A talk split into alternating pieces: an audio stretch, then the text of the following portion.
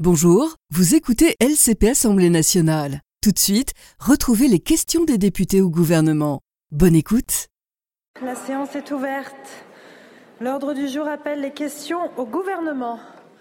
La première va être posée par Monsieur Loïc Carvran pour le groupe Horizon. Merci, euh, merci Madame la Présidente. Ma question s'adresse à Madame la Ministre de l'Éducation nationale et j'y associe euh, mon collègue député d'Eure-et-Loire, Luc Lamiraud. Madame la Ministre, dans le Cher, mais aussi dans de nombreux autres territoires ruraux partout en France, les directeurs académiques s'apprêtent à fermer des classes rurales par dizaines dans des proportions inédites.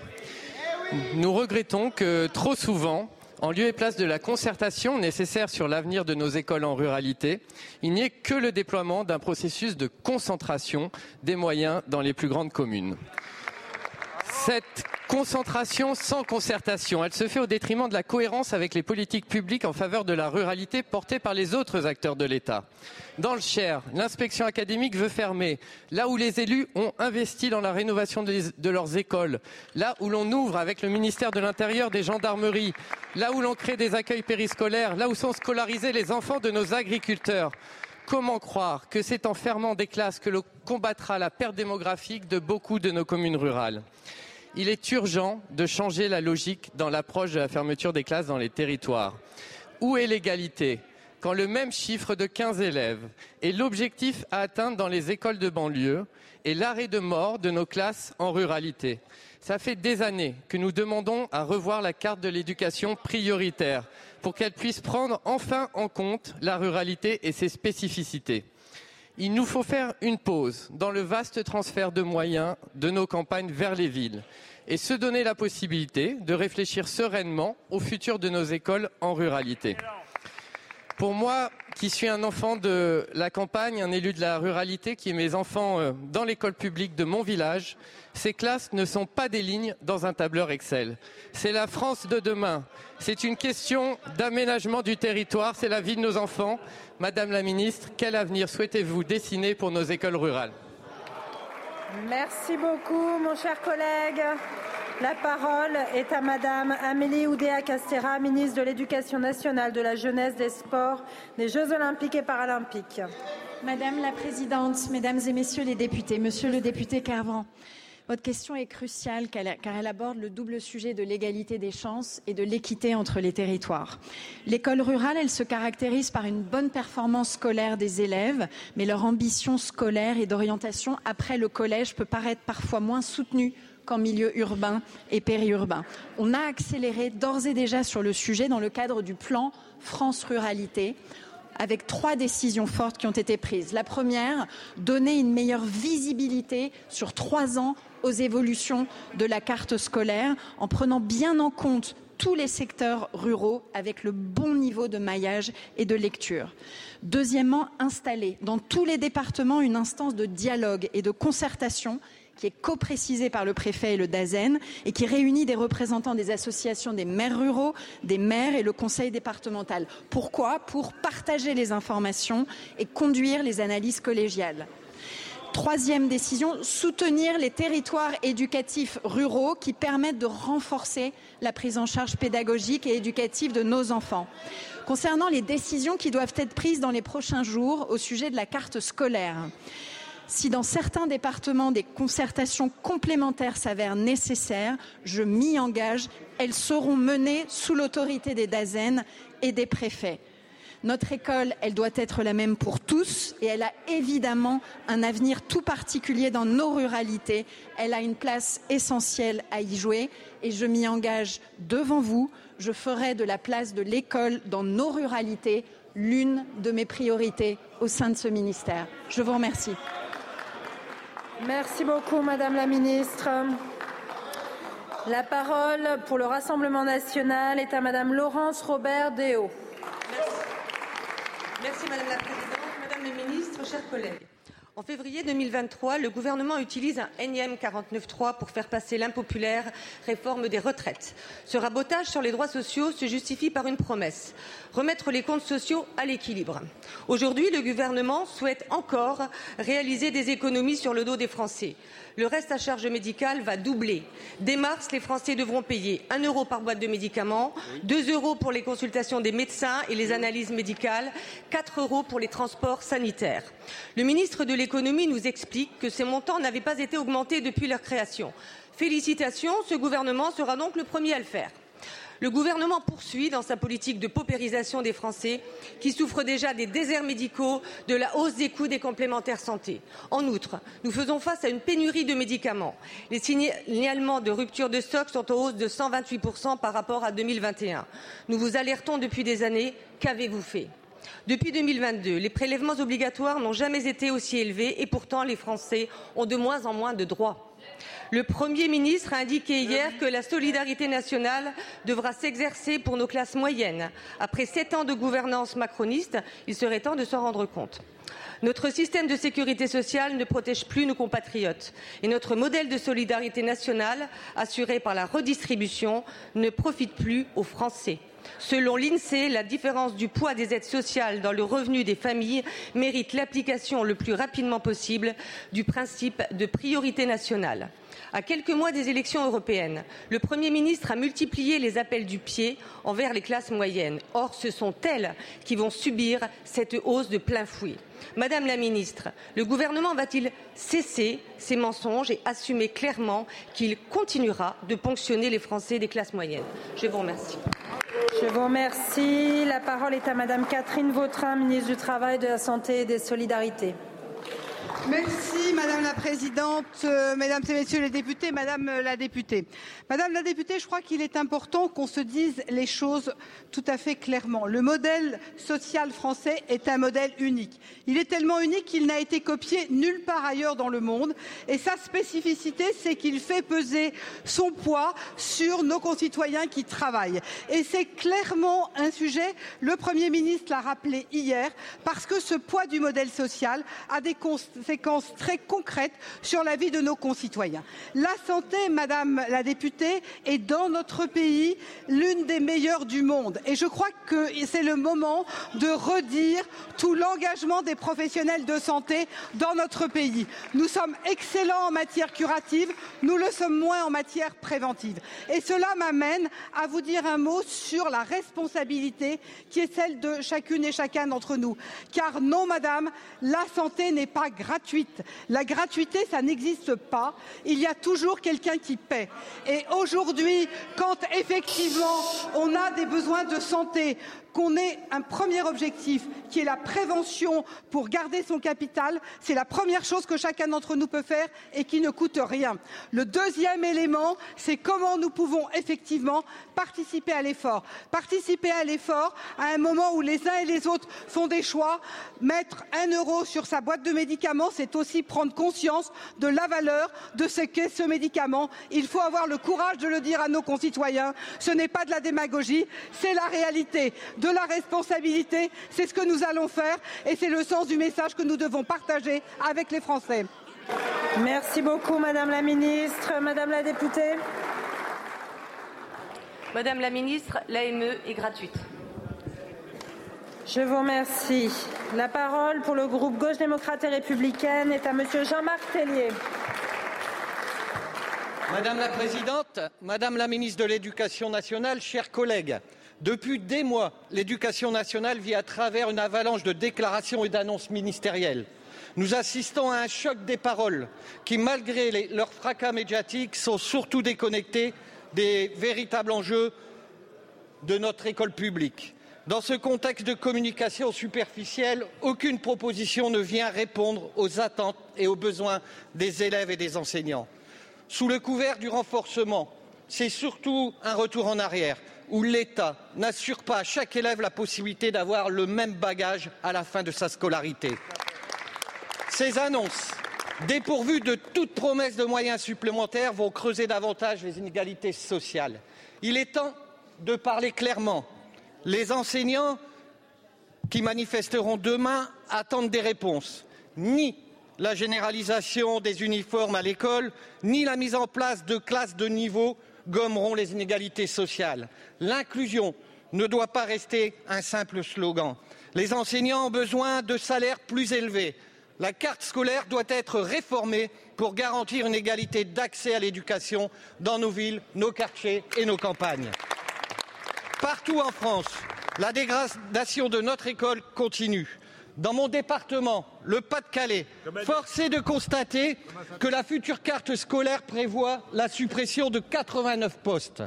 Pourtant, pourtant chaque jour, c'est 96 classes qui se retrouvent sans professeur, faute de remplacement.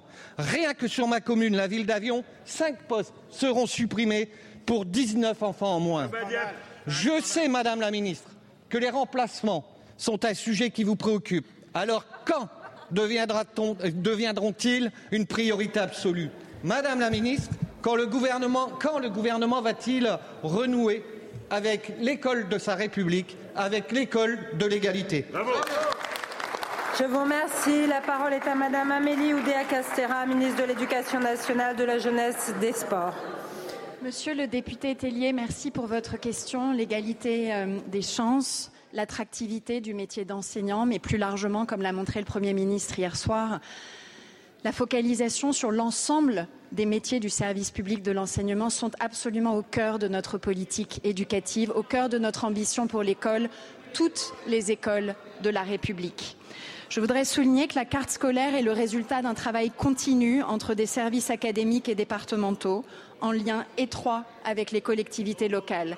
Et les ajustements de cette carte scolaire, qui sont parfois exigés par l'impact des politiques publiques ou l'évolution de la démographie, doivent se faire en concertation étroite avec les élus et j'y veille personnellement. Sur le sujet des remplacements, qui est en effet une problématique décisive, nous avons décidé de la traiter prioritairement.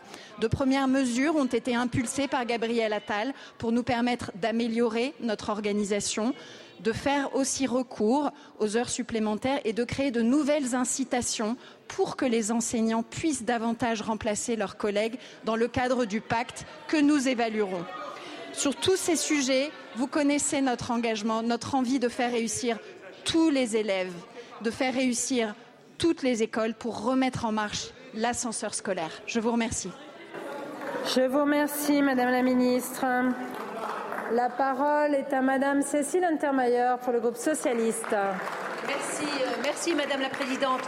Ma question s'adresse au ministre de l'économie. L'indice euh, de perception de la corruption publié hier par Transparency International n'est pas bon. Il situe notre pays à la 25e place, très loin derrière le Danemark, la Finlande, l'Allemagne. Selon cet indice qui est connu et bien partagé dans le monde, nous payons le manque d'exemplarité du pouvoir exécutif, un système judiciaire fragile et le manque de moyens consacrés à la délinquance économique et financière.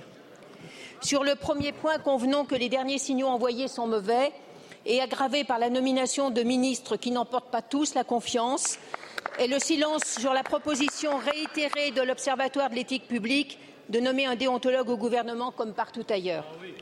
Sur le dernier point, c'est le développement massif du narcotrafic dans l'économie qui nous préoccupe. Un développement qui trouve, nous le savons tous, son terreau dans une corruption sans limite. Hier, lors de la déclaration de politique générale, le Premier ministre a rappelé que la France n'est pas n'importe quel pays, qu'elle dispose d'un héritage moral remarquable et affirmé devoir identifier tous les ressorts sur lesquels on peut agir. Gouverner, certes, n'est pas facile, mais l'engagement dans une politique publique de lutte contre la corruption doit être total. Elle doit nous rassembler et être débattue ici, en séance publique. Alors, Monsieur le ministre de l'économie, sur quel ressort euh, le gouvernement entend-il agir pour combattre cette corruption qui mine la démocratie et ruine la confiance des Français? Êtes-vous partant pour engager collectivement ce combat et en débattre ici en séance publique? Je vous remercie. La parole est à Monsieur Bruno Le Maire, ministre de l'économie et des finances. Merci euh, Madame la Présidente, Mesdames et Messieurs les députés. Madame la députée, nous sommes évidemment ouverts à avoir un débat sur ce sujet. Je partage totalement votre préoccupation et notre ambition avec euh, le Premier ministre, le Président de la République, l'ensemble de la majorité, de lutter avec encore plus de fermeté contre la corruption. Le classement que vous mentionnez nous fait gagner une place c'est pas beaucoup, mais au moins ça va dans la bonne direction. Si nous voulons continuer à progresser, et une fois encore, je partage totalement votre ambition, un pays comme la France, le pays des droits de l'homme, de la République, doit être exemplaire en matière de lutte contre la corruption, du trafic d'influence, des conflits d'intérêts dans le secteur public comme dans le secteur euh, privé. Nous avons des instruments qui sont euh, efficaces pour le public, la haute autorité euh, pour la transparence de la vie publique. Nous avons l'agence de lutte anticorruption qui a été créée il y a quelques années, qui est extrêmement efficace et qui fait un bon travail. Et nous voulons avec le garde des Sceaux, aller plus loin dans les mois qui viennent, puisque le président de la République et le Premier ministre nous ont demandé de travailler à un nouveau plan contre la corruption sur lequel nous sommes prêts à travailler avec l'ensemble des parlementaires qui sont présents. Je rappelle au passage, le ministre de la Justice le sait bien, que nous avons augmenté de 60% les moyens de la justice depuis 2017. Donc nous avons fait le maximum pour nous donner les moyens de lutter contre la corruption et être exemplaires dans ce domaine. Enfin, un tout dernier mot dans la référence que vous faites à ce rapport. Je rappelle juste un point qui me paraît très important. La lutte contre la corruption ne doit pas se faire au détriment de la présomption d'innocence, qui est un principe cardinal de notre justice et de notre droit. Je vous remercie, Monsieur le Ministre. Madame la députée. J'entends euh, vos propos rassurants, Monsieur le Ministre, et je vous remercie, mais je pense quand même que la bonne direction serait de poser le débat de la Cour de justice de la République, comme l'avait annoncé le président de la République. Il serait aussi de poser le débat sur le renouvellement d'anticorps qui, d'après même les magistrats, est un outil utile à la justice et à la lutte contre la corruption. Je vous remercie. La parole est à Madame Laurence Edel Grière pour le groupe Renaissance.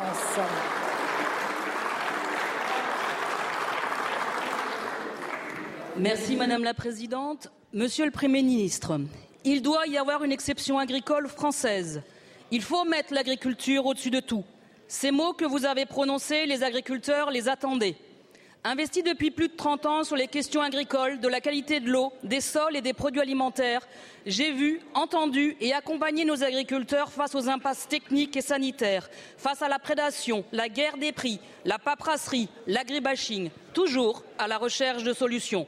Contrairement à ceux qui veulent interdire ou détruire les réserves d'eau, ceux qui remettent en cause l'élevage, ceux qui veulent interdire sans alternative des molécules autorisées partout dans le monde, ceux qui prétendent que l'on peut faire sans l'Europe et qui vont pour la première fois à la rencontre des agriculteurs, contrairement à ces opportunistes, la majorité a fait le choix d'accompagner nos agriculteurs.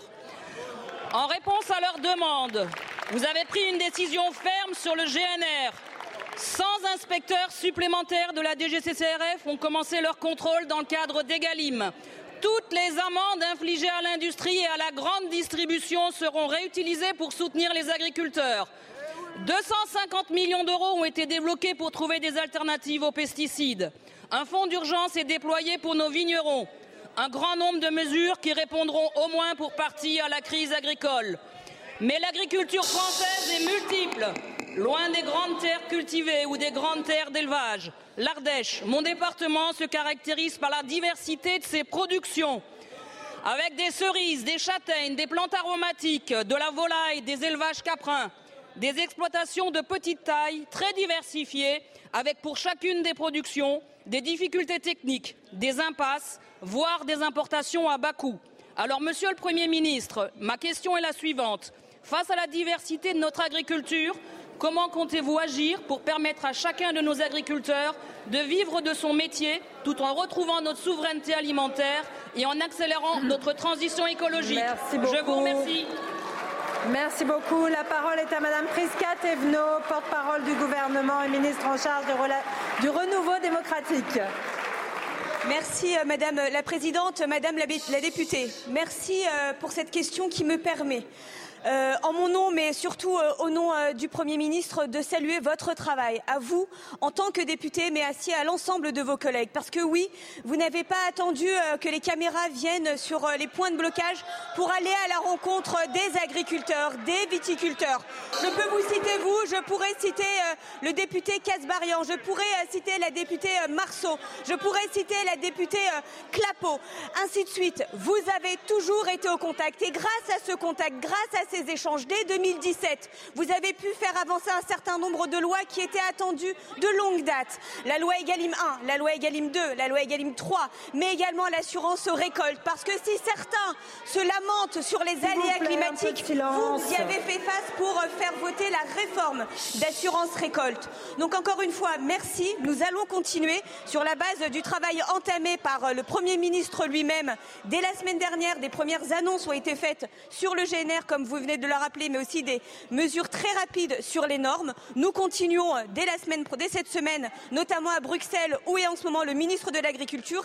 Et demain, le président de la République sera lui aussi à la manœuvre pour continuer à défendre cette exception agricole dont nous sommes si fiers. Merci. Merci beaucoup, Madame la Ministre. La parole est à Madame Aurélie Trouvé pour le groupe La France Insoumise.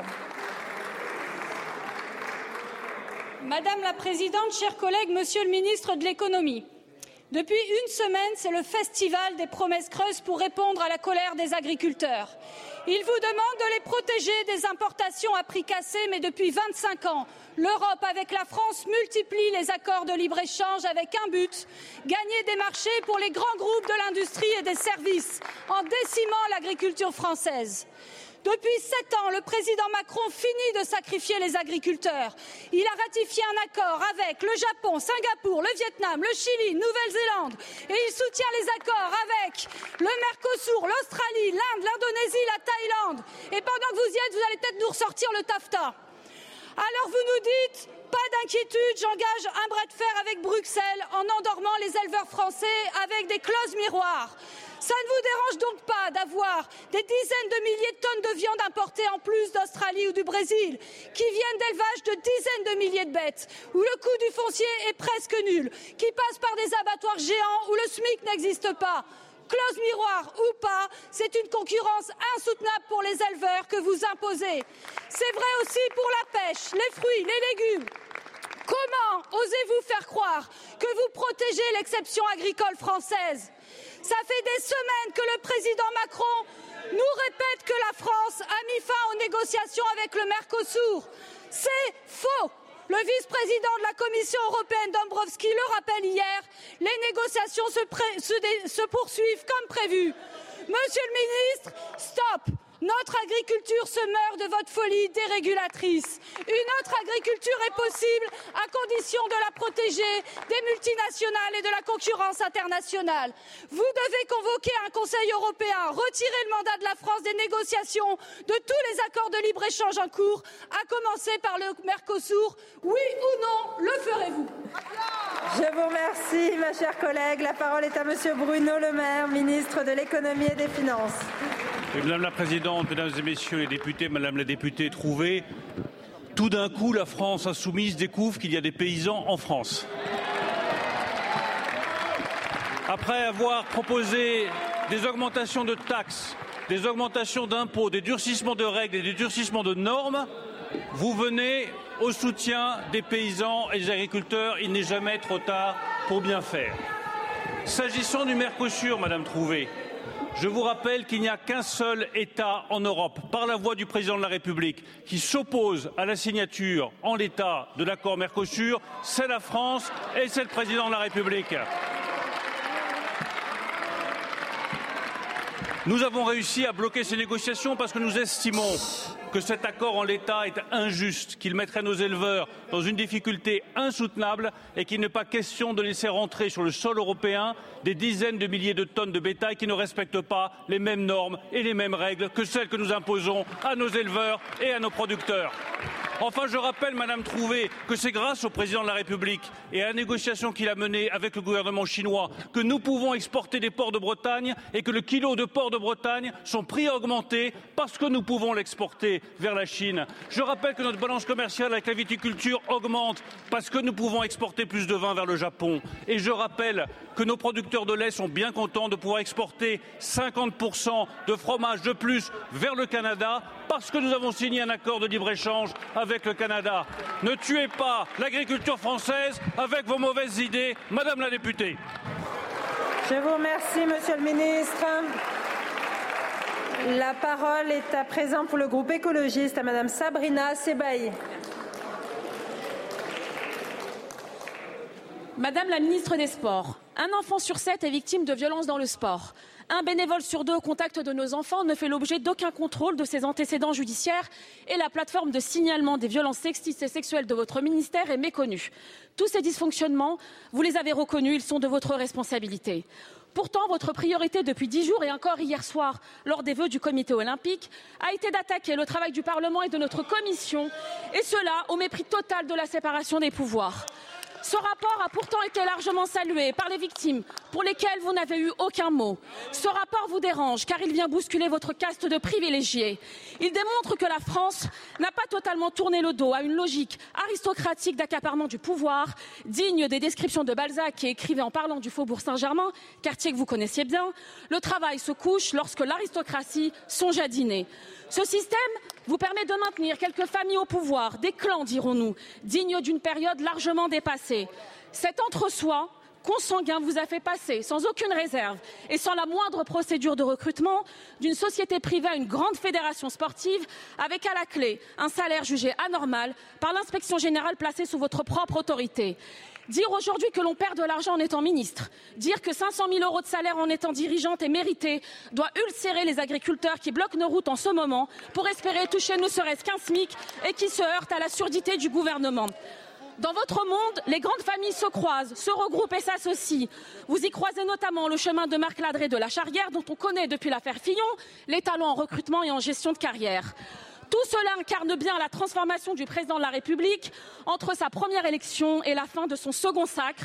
Il nous avait promis le nouveau monde, il nous lèguera finalement l'ancien régime. Madame la ministre, ma question est simple. Plus que dans votre monde, il est normal de toucher 500 000 euros pour les heures de travail enfournées, comme vous le dites. Quelle considération méritent les agriculteurs, les professeurs et les bénévoles sur les terrains? Je vous remercie. La parole est à Madame Amélie Oudéa Castera, ministre de l'Éducation nationale, de la jeunesse et des sports. Bon, Madame la députée, Madame la députée Sabrina Sebaï, donc vous recommencez à m'attaquer, à m'attaquer personnellement. Alors je vais d'abord vous remercier pour votre question qui est en effet l'occasion pour moi de saluer à la fois la présidente Bellamy pour son effort constant d'objectivation des travaux de la commission d'enquête et de remercier, de saluer chacun des parlementaires qui ont contribué à la bonne marche de ces travaux avec un objectif, faire progresser le sport. C'est le mien aussi et je vous en remercie. Simplement, voilà, ce travail parlementaire de qualité, vous l'avez dévoyé vous l'avez dévoyé dans votre rapport, dans l'atterrissage dans votre rapport, où vous en êtes servi pour diviser, pour attaquer, pour stigmatiser sur les plateaux télé, dans les réseaux sociaux ou par des formules à l'emporte-pièce. Et ça, vous l'avez fait par opportunisme, pour surfer sur la vague médiatique des crises des fédérations que nous avons gérées, que nous avons solutionnées. Arrêtez de donner des leçons, Madame Sebaï. Où étiez-vous? Où étiez-vous depuis 2020 quand le gouvernement a pris à bras le corps, comme aucun avant lui, le sujet de la lutte contre les violences sexuelles et sexistes dans le sport? Où étiez-vous, Madame la députée, en novembre dernier, lorsqu'on a discuté ici même les crédits pour le sport pour 2024, avec des moyens inédits que nous avons réussi à décrocher pour la lutte contre les violences? Vous étiez absente, Madame la députée. Vous étiez absente de ces débats. Et moi, j'ai poussé pour les signalements, la progression du contrôle d'honorabilité. J'ai été constamment, comme je continuerai à l'être, aux côtés des victimes de violences à caractère sexiste ou sexuel. Madame la députée, je suis fière du travail que nous avons entrepris et lucide sur ce qui reste à accomplir pour améliorer notre modèle sportif. Ce combat pour l'éthique, l'intégrité dans le sport, il mérite mieux que de vaines attaques politiciennes. Ce combat pour le sport, nous devons le mener et le mener tous ensemble. Merci beaucoup, Madame la Ministre. La parole est à Madame Louise Morel pour le groupe démocrate. Merci, Madame la Présidente. Ma question s'adresse à Monsieur le ministre de la Transition euh, écologique et de la cohésion des territoires. Et j'associe à cette question Monsieur euh, Laurent Croisier, député du Doubs. Monsieur le ministre, ma question concerne ma prime Rénov'. L'Agence nationale de l'habitat a annoncé au début du mois de décembre qu'elle prévoit une baisse de 30% des forfaits Ma Prime pour l'installation d'équipements de chauffage fonctionnant au bois. La réduction sera effective dans quelques semaines à peine, le 1er avril 2024. L'annonce est brutale, elle est sans concertation avec une filière qui pourtant se structure depuis des années pour accompagner la transition énergétique de nos bâtiments. Soyons clairs, cette décision marquera un coup d'arrêt pour les remplacements des chaudières au fioul par des chaudières biomasse plus performantes et neutres en carbone. Et cela va également à l'encontre des objectifs environnementaux et de réindustrialisation de notre pays. Je dois également préciser que l'inquiétude est vive pour la pérennité des 450 000 emplois directs et indirects de cette filière, filière qui, je le rappelle, a été mise à rude épreuve l'an dernier lors de la crise des granulés de bois. Rappelons-nous, les pellets ont vu leur prix bondir de manière exponentielle, entraînant perte de confiance et effondrement des ventes d'équipements de chauffage au bois. En 2023, sur un an, le volume des ventes a diminué de 72 à l'heure où nous devons plus que jamais être vigilants sur notre consommation d'énergie, ces annonces semblent en décalage. Elles inquiètent nos concitoyens, en particulier ceux qui vivent dans les régions les plus froides de notre pays. Aussi, Monsieur le Ministre, pouvez-vous nous faire part de l'intention du gouvernement à l'égard de cette filière qui participe à sa mesure à renforcer l'indépendance énergétique de la France et plus globalement, dans les discussions à venir sur l'énergie, quelles actions entendez-vous prendre sur la place des granulés de bois dans notre mix énergétique afin de se prémunir face à une nouvelle crise à l'avenir? Je vous remercie. Je vous remercie. La parole est à Monsieur Christophe Béchu, ministre de la Transition écologique et de la cohésion des territoires. Madame la Présidente, Mesdames et Messieurs les députés, Madame euh, la députée Louise Morel. Ma prime rénov, ça a été une multiplication par 10 du nombre de rénovations depuis 2017 par rapport au quinquennat précédent. Une partie de ceux qui hier euh, sont montés à cette tribune, donner des leçons au moment de la suite de la discussion de politique générale pour expliquer que sur le plan écologique, nous n'avons rien fait. Ils nous ont laissé une situation où il y avait 70 000 rénovations par an. Ce chiffre a été multiplié par 10. La vérité nous oblige à regarder ce que sont nos marges de progression et de manœuvre.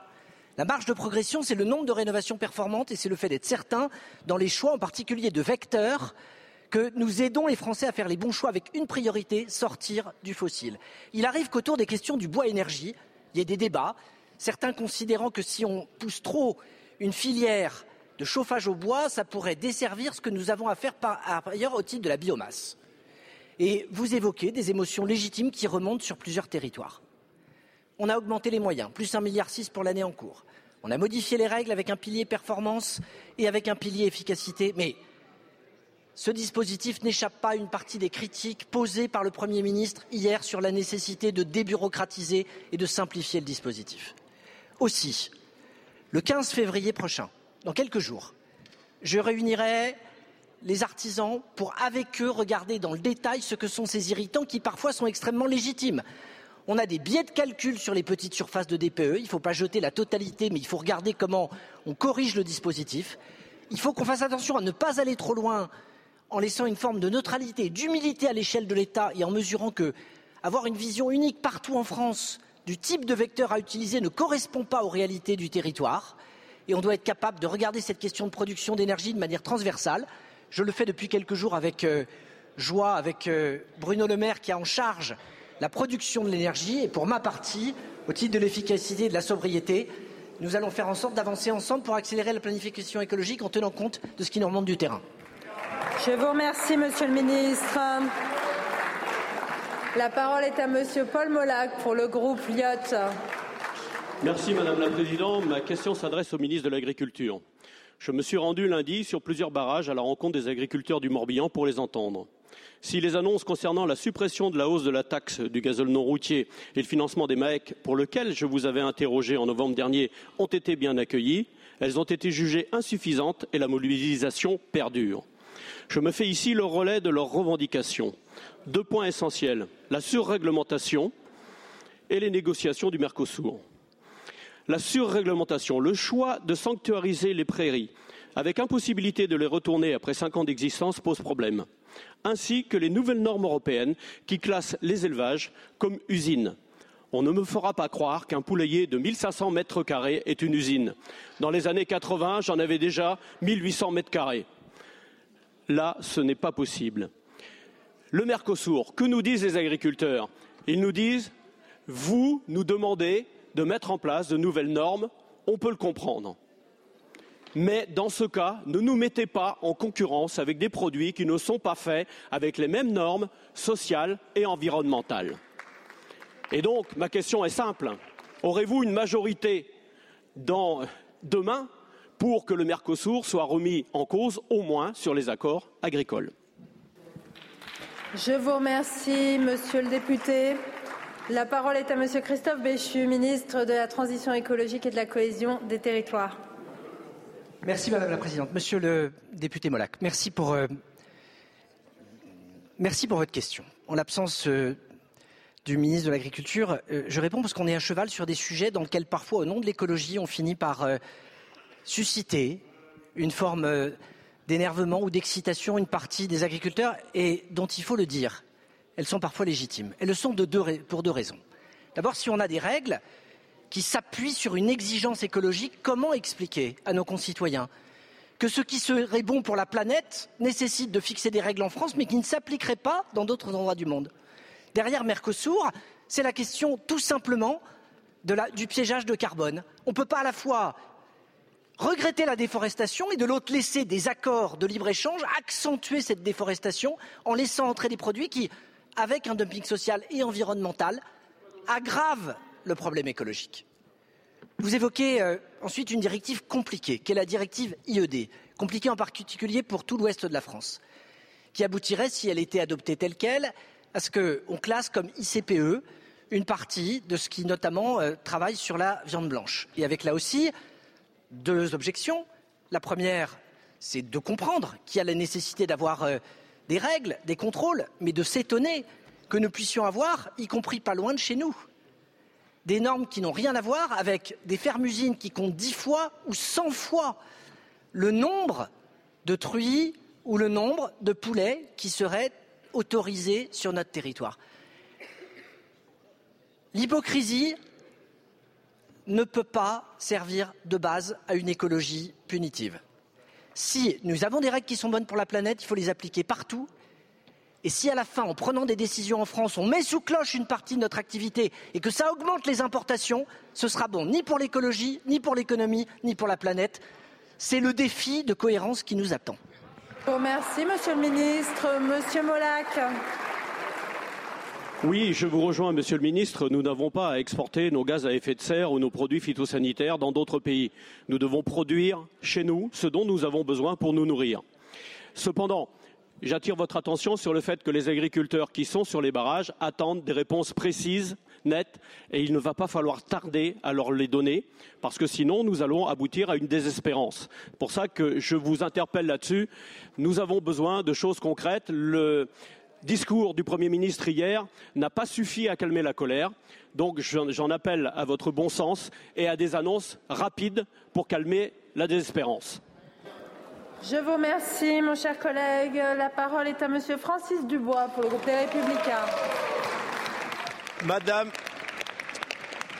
Madame la Présidente, Monsieur le Premier ministre, notre ferme France brûle et vous regardez ailleurs. Votre gouvernement, avec l'aide de l'Europe et de son écologie normative, prépare le plus gros plan social jamais vu. Un plan social imperceptible et sournois où les agriculteurs disparaissent un à un au cœur de nos territoires ruraux. Ce ne sont pas les annonces faites vendredi avec une botte de paille en guise de pupitre ou les cinq petites minutes d'hier dans votre discours de politique générale qui suffiront à calmer la colère de nos agriculteurs. Ces mises en scène sont théâtrales mais absolument pas à la hauteur du désarroi et des attentes de nos paysans. Ils attendent des mesures conjoncturelles immédiates, des mesures structurelles fortes pour permettre à notre agriculture de rester championne du monde grâce à sa productivité, son excellence et sa durabilité. Face à un marché international dérégulé, à un pacte vert européen étouffant, une économie nationale surrégulée, suradministrée par une surtransposition écologiste à la française, il est primordial de faire de notre agriculture une priorité de la nation de la souveraineté alimentaire une cause nationale. C'est pour cela qu'à l'initiative de mon collègue Julien Dive, nous avons présenté ce matin, avec mes collègues du groupe LR, un livre blanc comprenant des mesures pragmatiques, simples, de bon sens, émanant de toutes nos rencontres de terrain. Dès aujourd'hui, prenez en compte ces propositions. Une fois de plus, ne mettez pas sous le tapis comme vous l'avez fait pour la loi revalorisant les retraites agricoles sur les 25 meilleures années que vous refusez de mettre en application. Monsieur le Premier ministre, je vous exhorte à passer des paroles à l'action Prenez des mesures immédiates, sanctionnez fortement et sans délai ceux qui ne respectent pas les lois Egalim. Sur la surtransposition à la française, lancez dès aujourd'hui un moratoire, le temps d'évaluer l'utilité de toutes ces normes. Stoppez toute négociation des accords de libre-échange tant que vous n'avez pas réussi à imposer à l'Europe la mise en place des clauses miroirs. Vous espériez un état de grâce, vous voici en état de siège. Attendez la colère des paysans, sauvez notre agriculture, notre souveraineté alimentaire, il y a urgence. Je vous remercie. La parole est à Madame Priska Thévenot, porte-parole du gouvernement.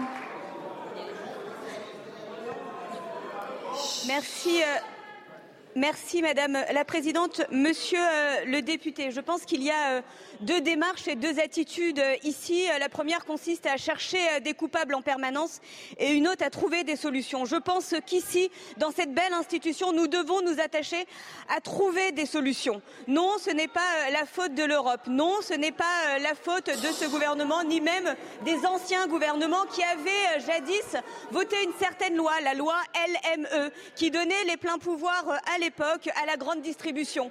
Et ce que est venu conforter effectivement réparer les lois Egalim votées par euh, cette majorité. Je pense qu'aujourd'hui, sur les différents sujets que vous avez énoncés, que ce soit les clauses miroirs, les négociations commerciales, oui, nous sommes au travail, nous sommes à la manœuvre.